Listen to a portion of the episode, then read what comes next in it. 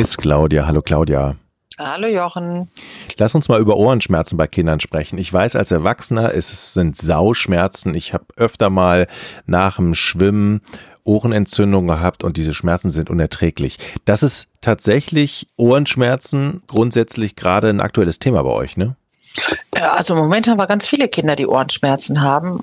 Hängt auch damit zusammen, weil ja doch viele Infektionskrankheiten noch, ne, Husten, Schnupfen und so weiter ähm, vorhanden sind für die Jahreszeit und dann ähm, hat der eine oder anderen doch auch ähm, die Ohren ordentlich mit betroffen. Was steckt dahinter? Es steckt dahinter, dass zwischen dem Mittelohr und dem Nasenrachenraum so eine kleine Verbindungs, ähm, so, so, ein Tunnelchen ist sozusagen, eine Verbindung ist. Ne? Die dient der Belüftung des, des Mittelohrs. Und wenn das durch angeschwollene Schleimhäute durch Erkältung, Schnupfen und so weiter, die, die Abfluss, der Abfluss behindert ist, kann das Sekret, was sich im Mittelohr befindet, über diesen Weg nicht gut abfließen, staut sich zurück, sammelt sich an und drückt von innen gegen das Trommelfell. Und dieser Druck, der tut weh. Wie entlasten wir das dann?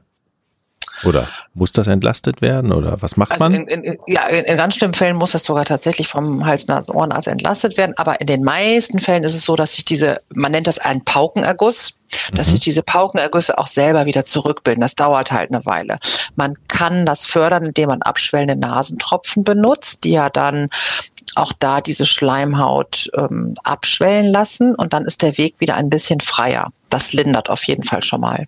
Also jetzt nochmal kurz die Verbindung von Nase zum Ohr. Ich nehme Nasentropfen, um die Ohrenschmerzen zu lindern? Ja, genau, genau, weil ähm, von, von, also man, man, kann das ja von außen nicht sehen, ne? Aber diese kleine, so ein kleines Verbindungstunnelchen, der ist hinten im Nasenrachenraum, den sehen wir nicht, ne? Und der ist halt die Verbindung zum Mittelohr. Und ähm, deswegen wirken die Nasentropfen auch, dass das Ohr wieder besser belüftet wird. Ab wann muss ich mir Sorgen machen? Ich könnte mir vorstellen, dass manche Kinder wirklich starke Schmerzen haben. Äh, sofort zum Arzt. Was ist deine Empfehlung? Mhm. Ähm, ja, kommt natürlich immer darauf an, wie es dem Kind geht. Ne?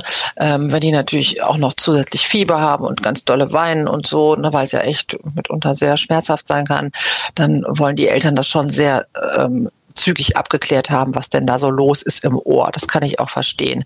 Aber was man auf jeden Fall immer gut machen kann und dem Kind Gutes tut, ist Ibuprofen geben. Das ist nämlich schmerzlindernd und entzündungshemmend. Da macht man auf jeden Fall ähm, alles richtig und muss auch nicht mitten in der Nacht äh, den Notdienst in der Regel aufsuchen. Ne? Da kann man sich erstmal selber oder dem Kind auch ganz gut helfen. Ähm, ich als Vater stelle mir da immer die Frage, Ibuprofen, als was verabreiche ich das? Ne? Also wir haben mittlerweile so einen Saft zum Beispiel. Mhm, genau. Was ist eigentlich, was ist eigentlich da bei Ibu der Vorteil von Saft oder Tabletten oder, oder gibt es auch Zäpfchen, Ibu-Zäpfchen? Ja, gibt es ja? auch. Das ist im Grunde die Darreichungsform. Also ich finde am, äh, bei den Kleinkindern und so am, am günstigsten die Säfte. Die werden meistens ganz gerne genommen, weil die eigentlich in der Regel ganz gut schmecken. Die kann man individuell ein bisschen besser dem Gewicht anpassen, also von der Dosierung her. 10 Milligramm pro Kilogramm Körpergewicht, ist nämlich die Dosierung der Einzeldosis. Äh, ganz kleine Kinder, die die Säfte irgendwie nicht gut nehmen und ausspucken oder so, äh, da gibt's halt die Zäpfchen, die kriegt man ja irgendwie immer verabreicht. Und wenn die Kinder älter werden, gibt es sowas wie Schmelztabletten oder auch eben Tabletten, weil sonst auch die Saftmenge irgendwann ab einem gewissen Körpergewicht ja auch viel zu hoch wird. Na, da müsste man ja unendlich viel von diesem Saft nehmen. Und das ist eine Tablette praktischer, wenn die die schlucken können. Na, aber dann, dann sind schon Jugendliche dann in der Regel.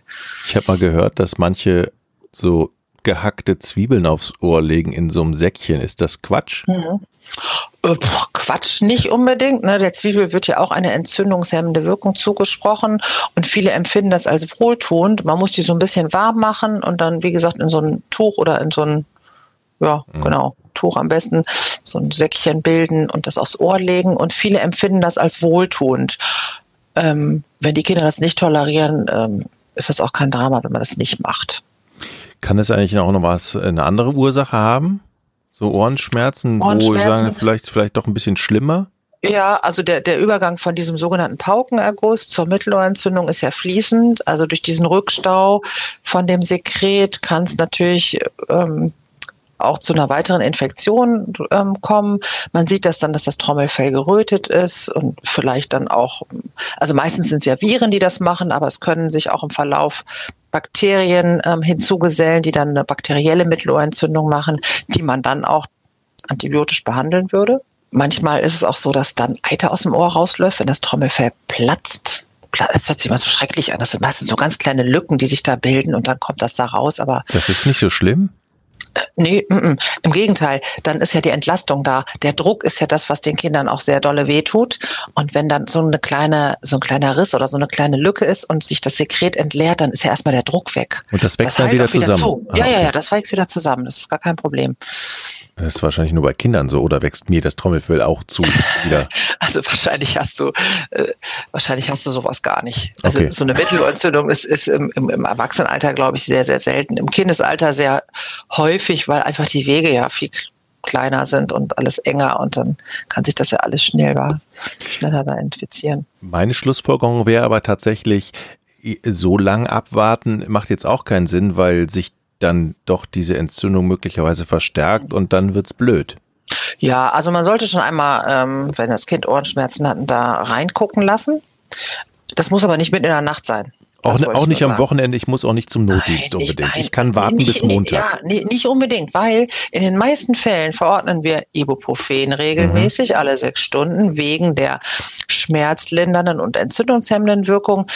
Oberkörper hochlagern beim Schlafen, weil das lindert ein bisschen und abschwellende Nasentropfen. Das also im Prinzip in, in macht ihr nichts.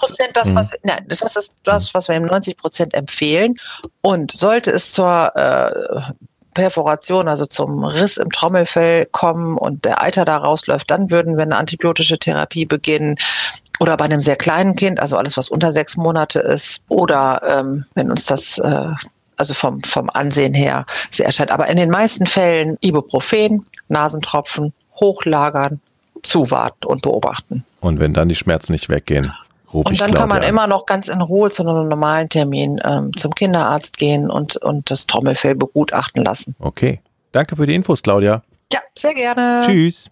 Tschüss.